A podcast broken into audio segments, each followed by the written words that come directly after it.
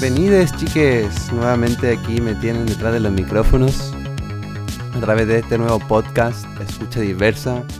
Estamos aquí para escuchar qué, no lo sé, lo sabremos hoy día. Con mi primera invitada de hoy, Miguelón, bajo esta nueva modalidad que tenemos de generar comunidad a través de la virtualidad y poder también expresarnos a través de lo mismo o del mismo medio, generar ruido. Cuando tenemos que estar, estamos como sea. Así que voy a darte la partida.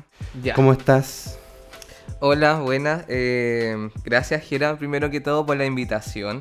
Ya, eh, evité este, este, este momento, lo evité mucho, mucho. Yo no quería venir al primer programa, pero de cierta manera también tengo que asumir lo que una es regia y claro, pues, aquí estoy, regiamente, pues. Corresponde, poñaña.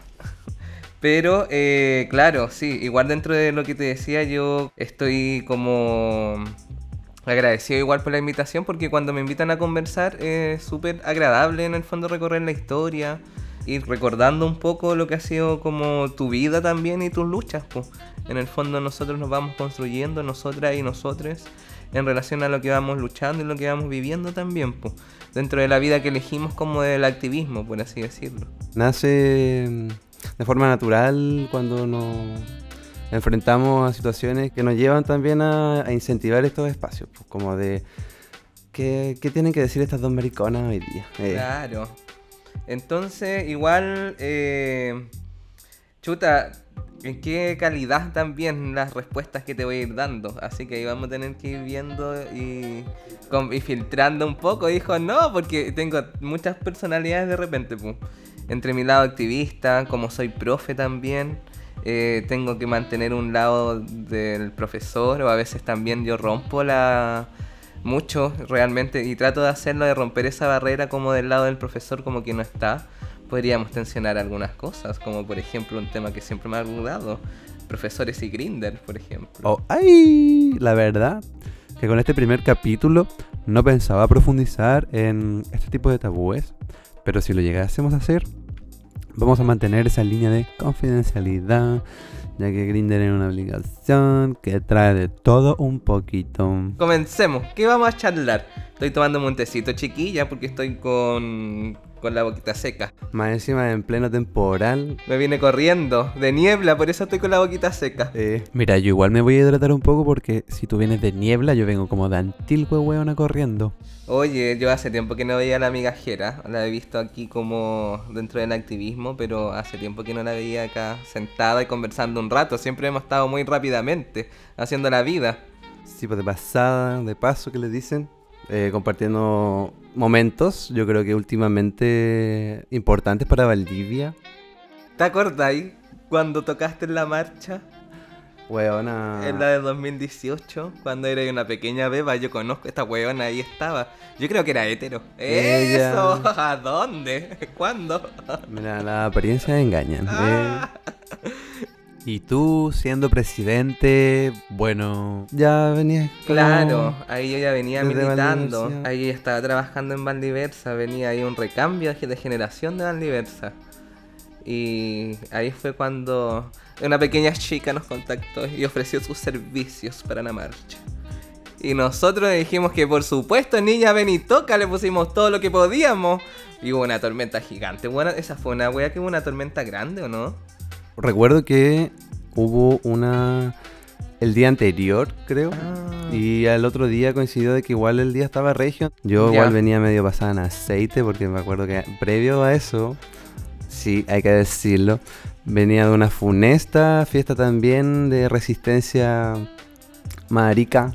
Y ahí estábamos pues, en ambas instancias. eh. Mira, de chica durísima la maricona ahí. Sí, De día y de noche. más de noche sí. Eso. Sí, pero bueno, eh, con- desde aquellos años también, de aquellos años, como si hubiese pasado una pandemia, ella. Pero, Pero, igual harto años, Bueno, cuatro años atrás, cinco cuatro- años, cuatro, cinco. Ya que- y pucha que han cambiado igual las cosas para bien. Claro. Yo estoy cada día más mujer. Más libertad también. Claro. Harto ha cambiado los tiempos en relación a unos cinco años atrás. Pues tuvimos una ola feminista, por ejemplo, que nos revolucionó mucho el poder eh, relacionarnos ya entre nosotros. A los colas también lo hizo pensar y repensar sus masculinidades también, su patriarcado que tenemos por el hecho de ser varones, donde todo se retumbó un poco, como que un retumbar feminista, lo diría yo. Antes de, después de esas marchas, el retumbar feminista fue en, en 2018 también, 19, 2019, 2018, por ahí venía ya el tema. Coincidente con lo que fue el estallido social. Después, claro. Y, Y bueno, después la pandemia, niña, ¿no? Tantas cosas. Y yo voy a ser padre. ¡Eso! yo creo que a esta altura a este país le hicieron algún tipo de conjuro o maldición porque cada día puede ser peor al anterior. Ay, no, weona, nos tiraron un mal de ojo, niña. Pero bueno, esa fecha igual, coincidentemente del estallido, como te mencionaba, mucha gente que se encontró con una, eh, no sé, vibra como colectividad incluso. Y desde ahí creo que hubo mucha comodidad desde la expresión. Poder de alguna forma estar en sincronía con las mismas luchas. Y desde eso también como crear nuevas instancias. Personalmente para mí significó un cambio. Yo creo que ahí dejé mi nombre an- antiguo enterradísimo. Ah. Ahí yo lo maté. Eh, O sea que la niña Beba, la pequeña Beba que yo conocí ya murió. sí, pero ya reencarnó. Eh, Eso. en lo que estábamos escuchando. Eh, pero Weona, entonces, fue muy revolucionario en ese sentido. po. desde ese sentido, cuando me habláis como de las revoluciones y de las luchas, igual fue súper bonito. O sea, si empezamos a verlo como linealmente y nos vemos como en el presente, entre pandemia y estallido social, igual ha sido un- una combinación entre salir y guardarse. Ha sido como un- una contención. Como que igual, como por los tiempos presentes, siento que igual se genera ansiedad por el tema de que no sabemos cómo vamos a retomar la vida después de un estallido social y un encierro completo.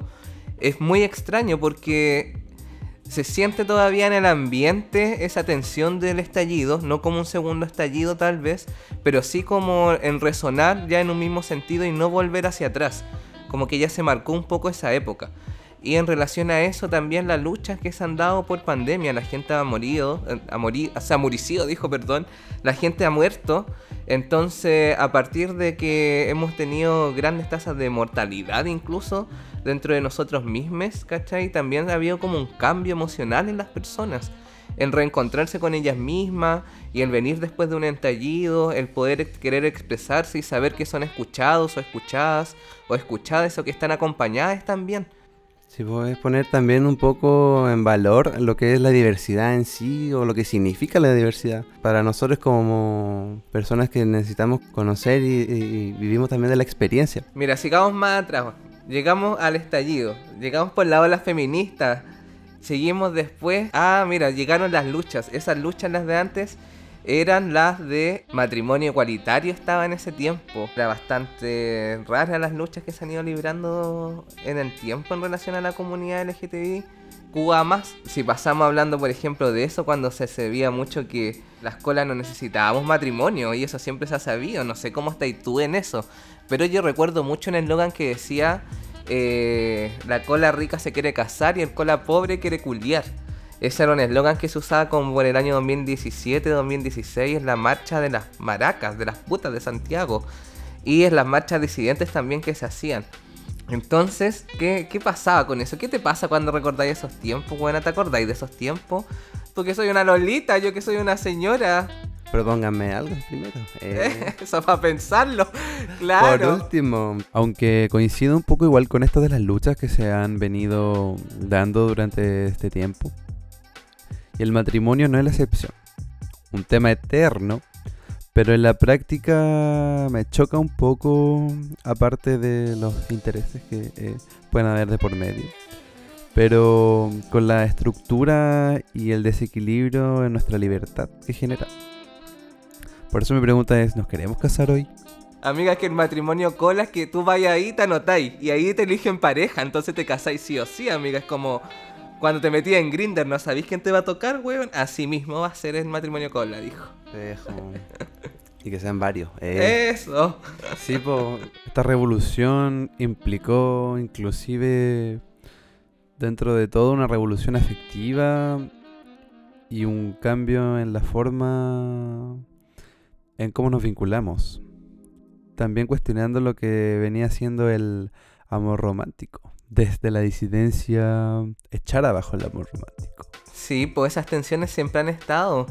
Eh, cuando hablamos como del amor romántico, del tema del casamiento, se cuestionó después de eso y si vamos viendo en líneas de tiempo, ¿cachai? Eh, vamos viendo como poco a poco todos estos pequeños temas en el fondo fueron explotando y después nos, hicieron retumbar en la pandemia de nuevo, ¿cachai? Se fueron posicionando también en la ola feminista.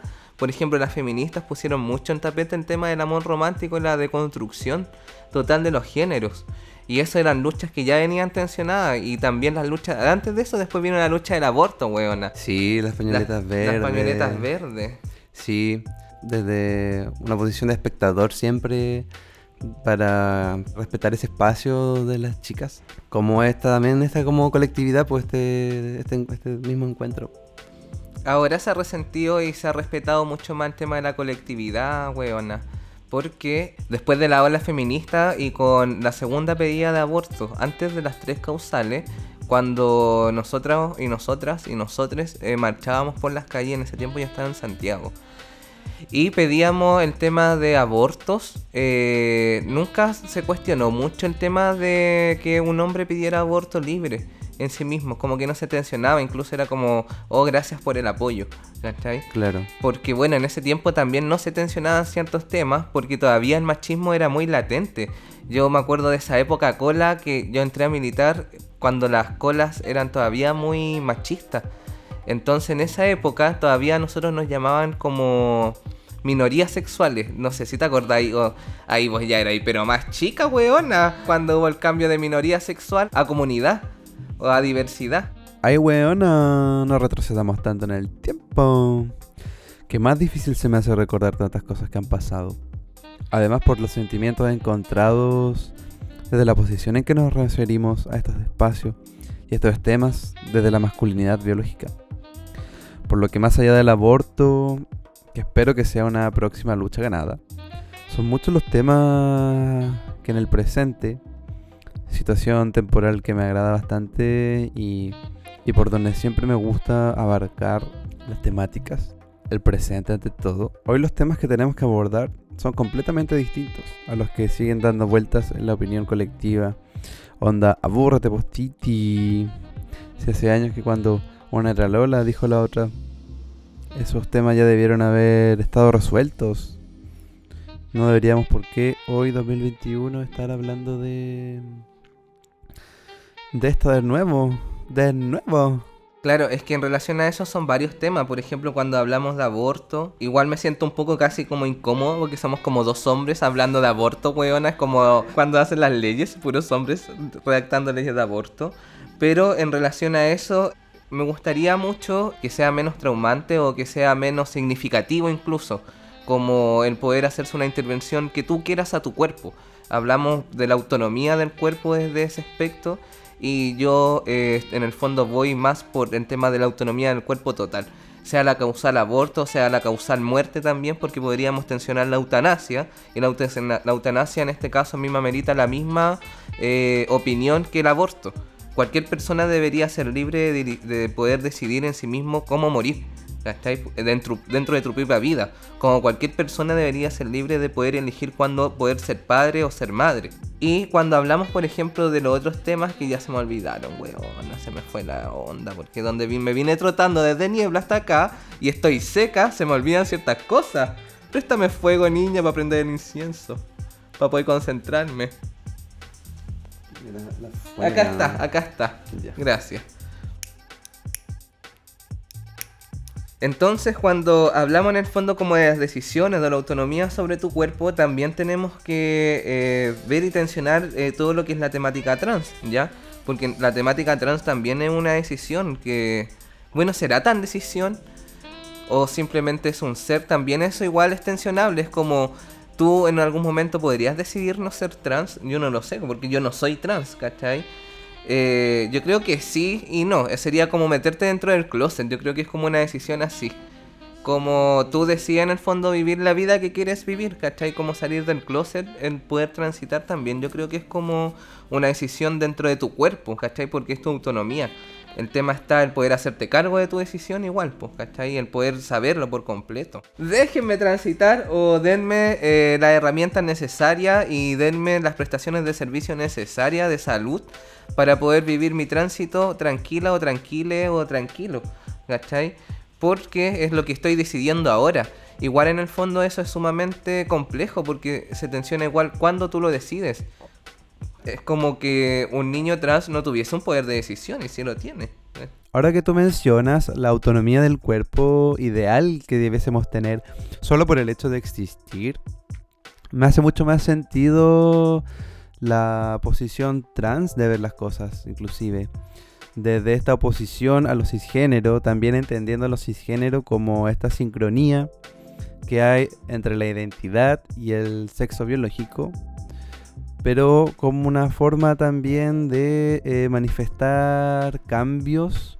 Son procesos que se manifiestan a largo y a corto plazo. Puede suceder de las dos formas.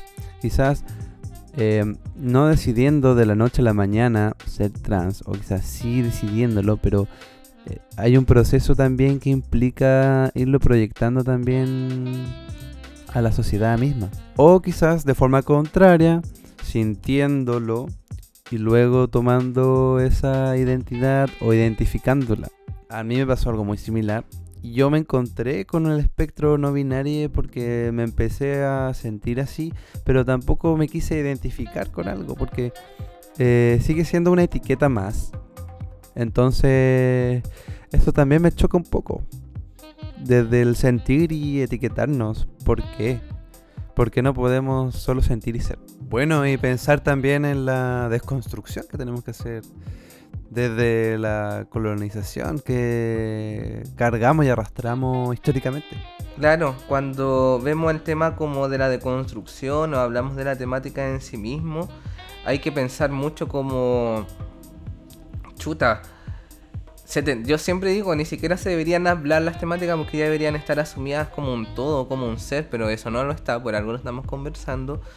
Pero, por ejemplo, el fluir, yo creo que no se respeta mucho dentro de la sociedad también el fluir, ¿cachai? El ser una persona género fluida, si realmente se el fluir dentro del género o el sentirte género fluido sin eh, encasillarte o caer en la norma cisgénero que está establecida en todas partes está establecida en todas partes, tal vez ni siquiera tendríamos que tensionar alguna temática trans, ¿cachai?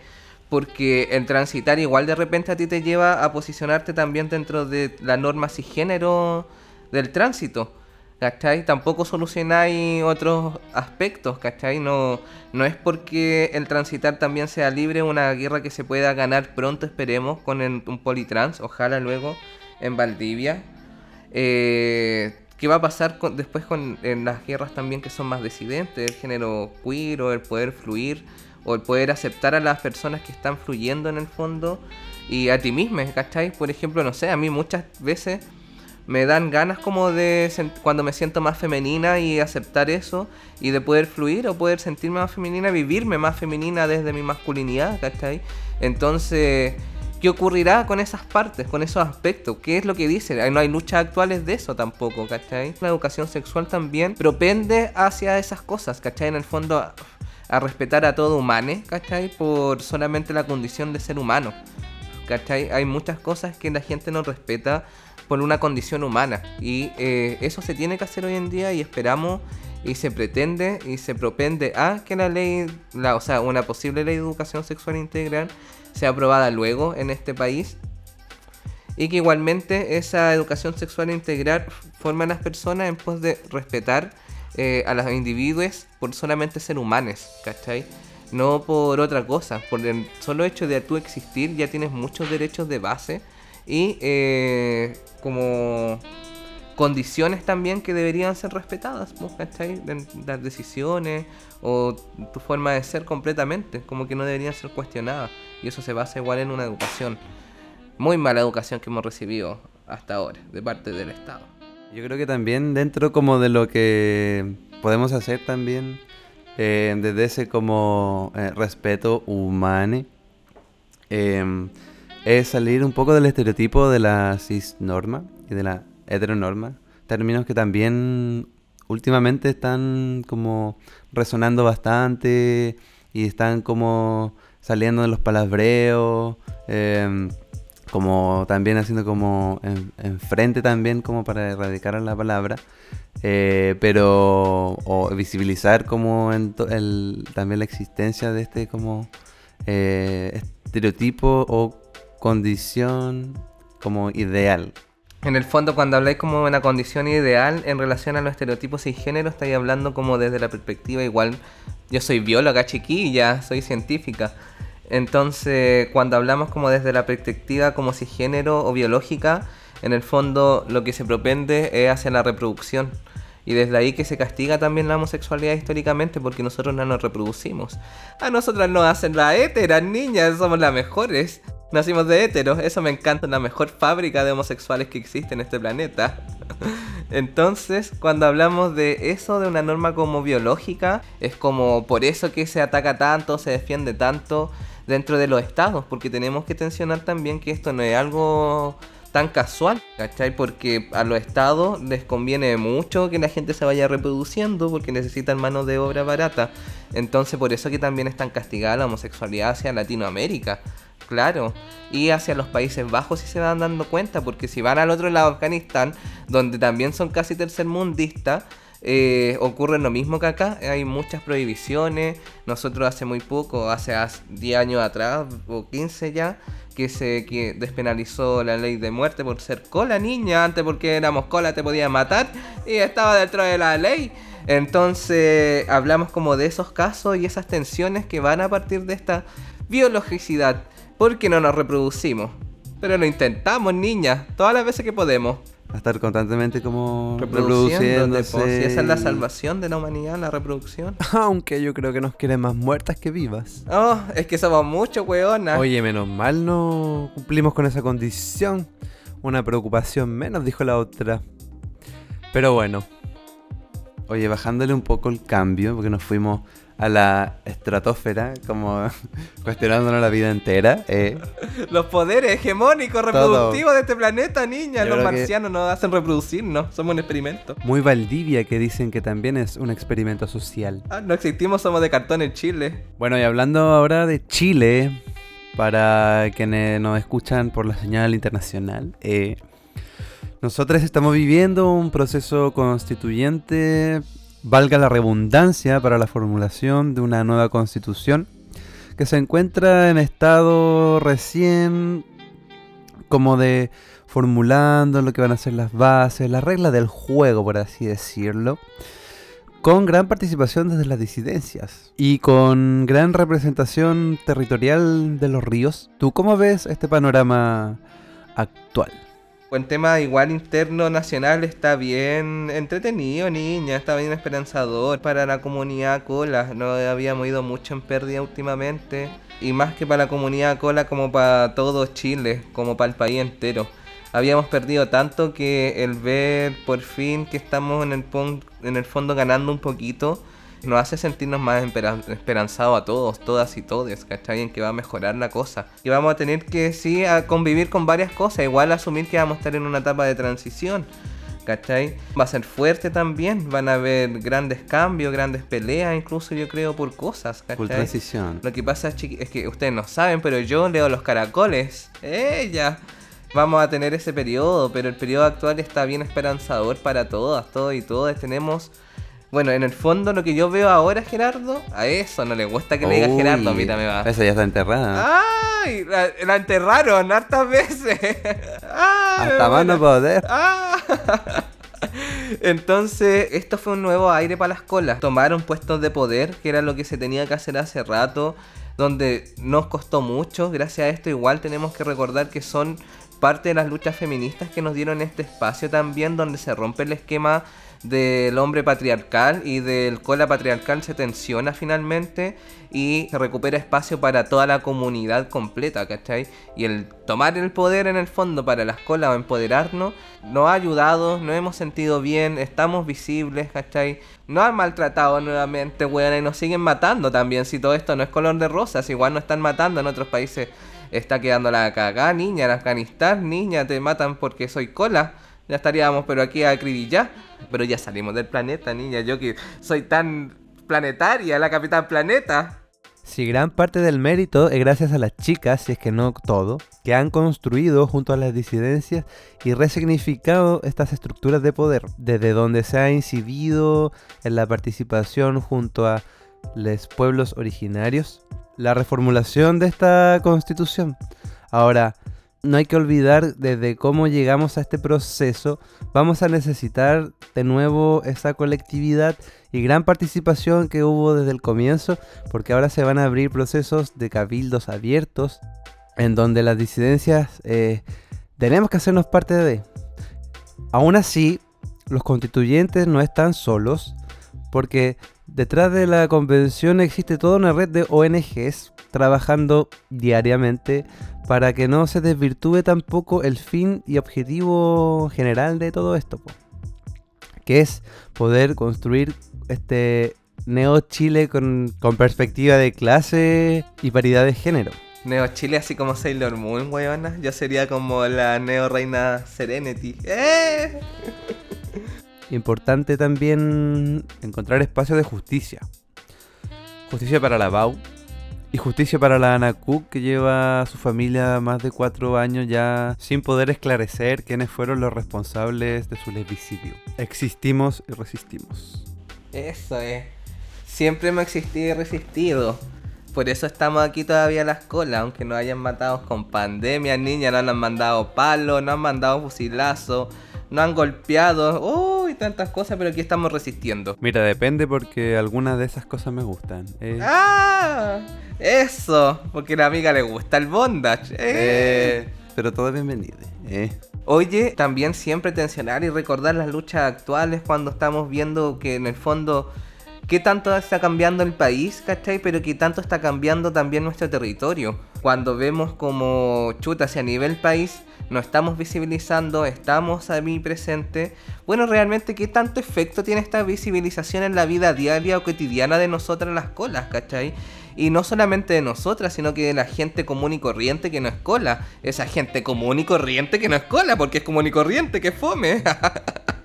Entonces, esas personas realmente que no han invisibilizado, realmente no seguirán invisibilizando tanto como antes, ¿cachai?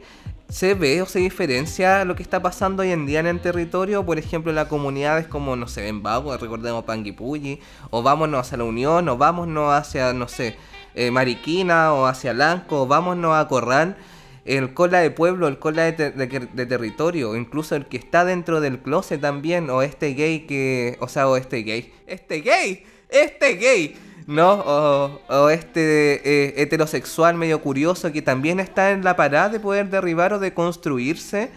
Eh, saliendo de la norma de género, tratando de ser hetero también, ¿cachai? O la sociedad niña, porque Grindr está llena. claro, una realidad invisibilizada y muchas veces opacada por las mismas colas desde el desconocimiento o la poca aceptación también de la bisexualidad y vista también como una etapa. Estamos siendo egoístas con aceptar otro tipo de realidades, así como existe de cierta forma el gay o lesbiana que busca experimentar la heterosexualidad. Ahora, cuando hablamos de un efecto en nuestra vida cotidiana, de lo que está pasando o del empoderamiento también que está teniendo esta disidencia sobre ya sea a nivel constitucional u otras disciplinas dentro de la política, artes, música, ciencia, solo el tiempo se encargará de resolverlo. ¿Cuándo? No lo sabemos. Lo mismo pasó con la pandemia y las series de sucesos que han ocurrido que aparecen sin también ningún precedente. Ahora, lo único claro de nuestro presente, estamos aquí una vez más resistiendo a través de este medio que es el podcast.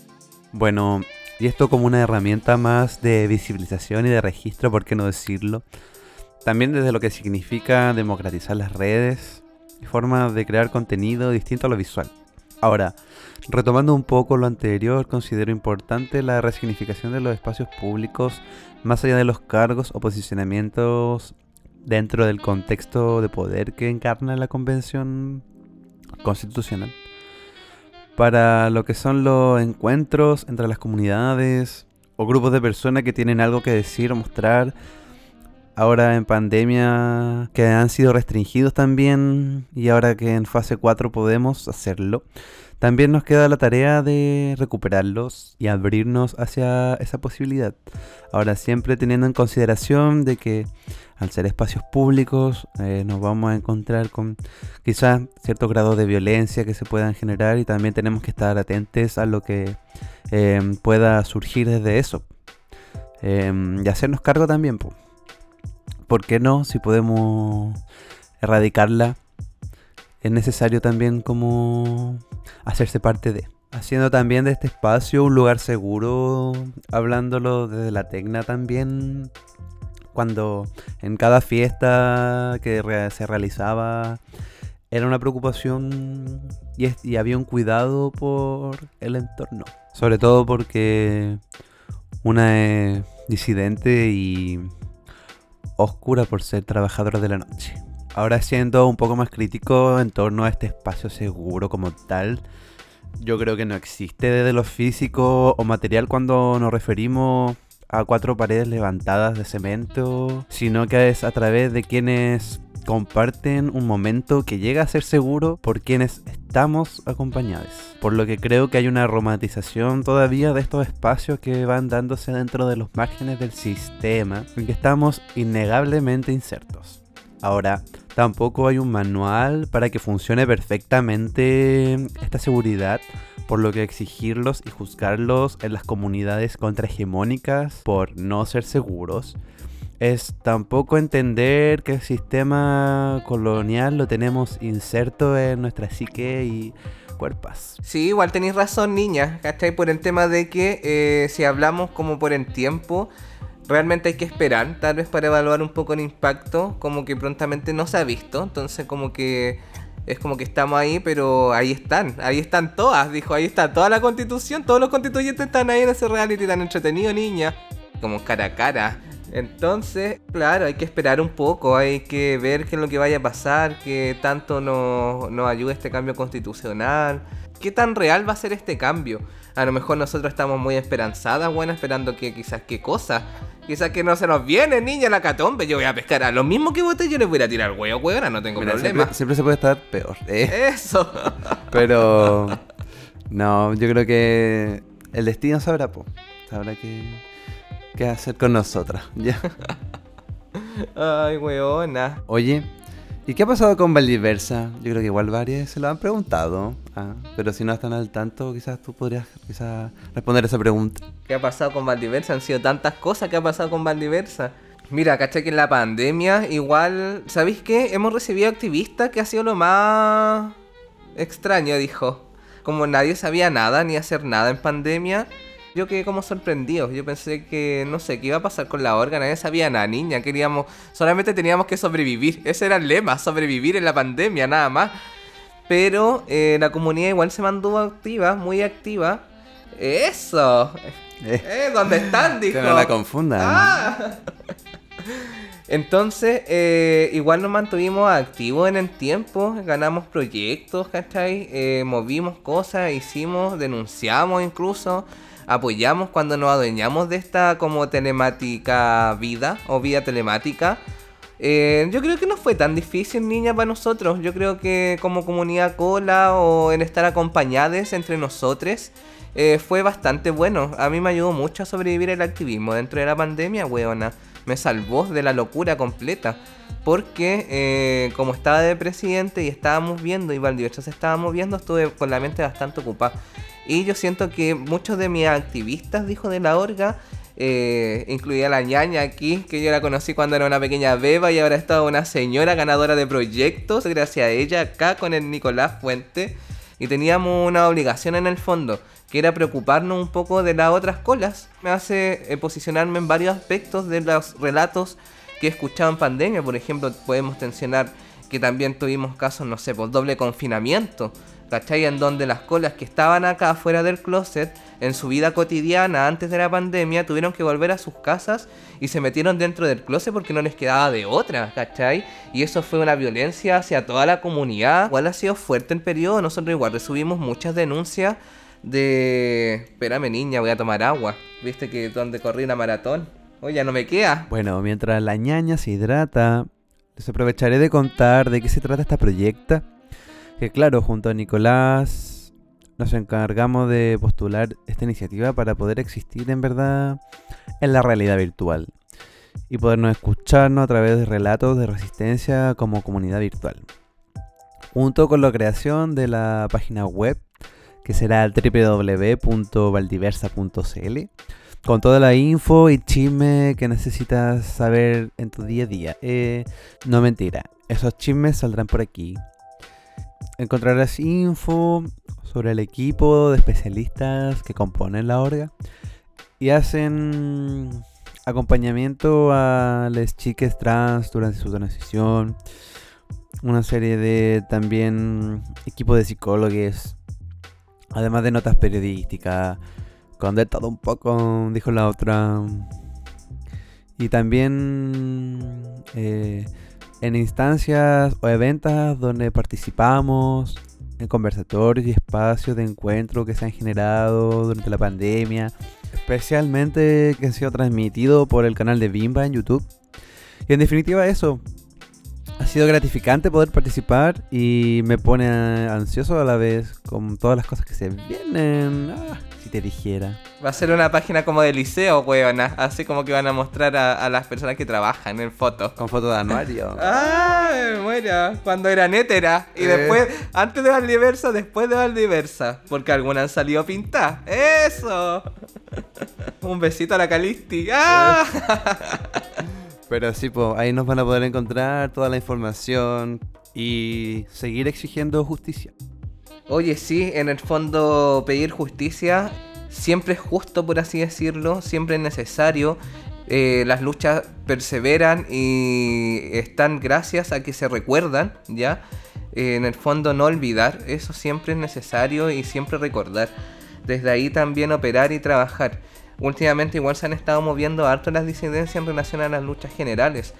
Igual comprendiendo el tema de las disidencias, weona, como que de parte de la comunidad, la diversidad, ahí yo tengo como conflictos de, de base con el tema de que la diversidad igual es disidencia o la disidencia también es diversidad, como que no deberían trabajar o operar por separados, ¿cachai?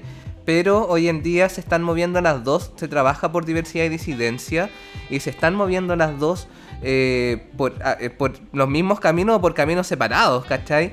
Pero eh, la lucha disidente se ha puesto bien en tapete hoy en día y me gusta bastante porque es bastante entretenida, ¿cachai? Las trincheras están apareciendo en otros lugares también. Siento que las disidencias están ocupando más territorio y están haciendo incluso muchos mayores trabajos que las diversidades. Por ejemplo, están haciendo, no sé, eh, más puesta en escena en pandemia. Las trincheras, por ejemplo, han sido un espacio de resguardo, un espacio de lucha o un espacio de decir, oye, no nos interesa nada y nosotros estamos acá y estamos vivas y estamos bailando y estamos atrincherándonos y estamos todos juntos y estamos todos en comunidad y esto es un espacio seguro, ¿cachai? Que son como cosas que están pasando hoy en día en el territorio también. Oye, para quienes no saben...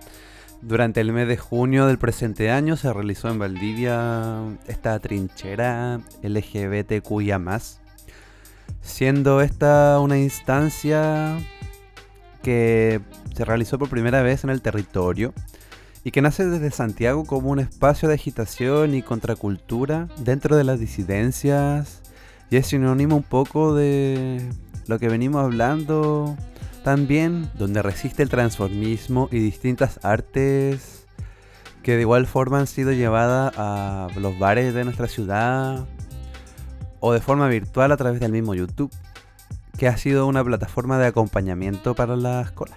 Hay que decirlo. ¿Te entretuviste viendo videos en YouTube de de con las niñas. Yo me entretuve bien de repente las Lady Soft que andaban guayando por ahí, dijo en la calle haciendo temática. De todo un poco, hasta una igual se puso a crear contenido por ahí. Eso, yo también la vi a esta en OnlyFans. ¡Ah! Eh, y en YouTube. Eh, Eso. a En todas le las redes, moneditas. En eh. todas una le echaba su monedita. Pero sí, po, de cierta forma, también a través de Reseteo y gracias a quienes estamos detrás a todo esto, un grupo maravilloso de personas, hemos logrado crear un espacio virtual donde reside la tecnocultura y se visibilizan disciplinas que la noche ocultaba, como es la perfo de Les Gogos con Les DJs y algunos otros elementos detrás del mostrismo que nadie quiere ver y hacen retorcerte la moral. Un estilo de vida, simplemente. Yo siento que en varios lados, en varios territorios como que se movió igual, o sea, en el fondo estuvimos ahí presentes gracias a esta virtualidad, gracias a los canales de YouTube. No nos, no nos invisibilizamos nunca y eso fue muy bueno. Agradecer igual desde Valdiversa los espacios diversos que se han dado dentro de la comunidad, ¿cachai? Que nos han abierto lugares de visibilización, que se han mantenido en lucha. Eh, mencionar a todos los aliados que tiene igual Valdiversa. Estamos ahí, no sé, pues con las chiquillas de repente de, del Seba Gatica en Bimba que nos ha ayudado en las grabaciones, ustedes nos han visto en vivo. Eh, de repente está también, por otro lado, la Chespi que nos ha ayudado bastante. Que están en Stop Over también, donde también es un centro de resistencia, igual que Bimba.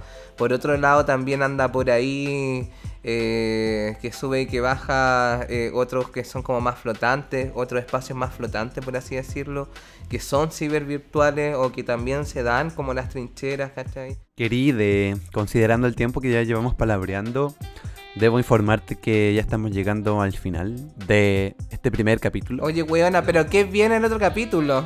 Bueno, No me quiere decir nada, esta weona no tiene en secreto, lo guarda bajo las siete llaves. Solamente cuando hay luna llena la weona lo hace. bueno, cada una guarda sus secretos como puede. Pero para que estén atentos ahí a nuestras redes sociales, arroba Valdiversa Chile. Ahí estaremos informando sobre también los próximos capítulos y a quién vamos a tener aquí detrás de los micrófonos. ¿Tú cómo lo has pasado hoy? Weona, lo he pasado bien, me he sentido cómodo conversar, tomando unos tecitos, prendimos unos inciensos para que se vayan mal. Ahora tenemos que seguir trabajando, pues chiquillas, y esto, esto es lo que uno sigue haciendo cosas. La vida sigue. La vida sigue, sacaban que- los programas. Yo no es que desaparezca del territorio, como dijo, ahora voy a llegar a Spotify. Eh, Entonces, bacán, pues niña, gracias por acordarte, por considerarme dentro de estos relatos, dentro de esta experiencia. Para mí una nueva experiencia siempre se agradece, porque a mí me encanta experimentar. Por algo soy científica. de todo experimental, me toma igual. Eso. Bueno, muchas gracias por habernos sintonizado el día de hoy desde Valdivia para el mundo a través de Spotify. Y la invitación es a seguir este programa porque aún nos queda para el rato. Y cuando hablamos de palabreo jamás hemos parado.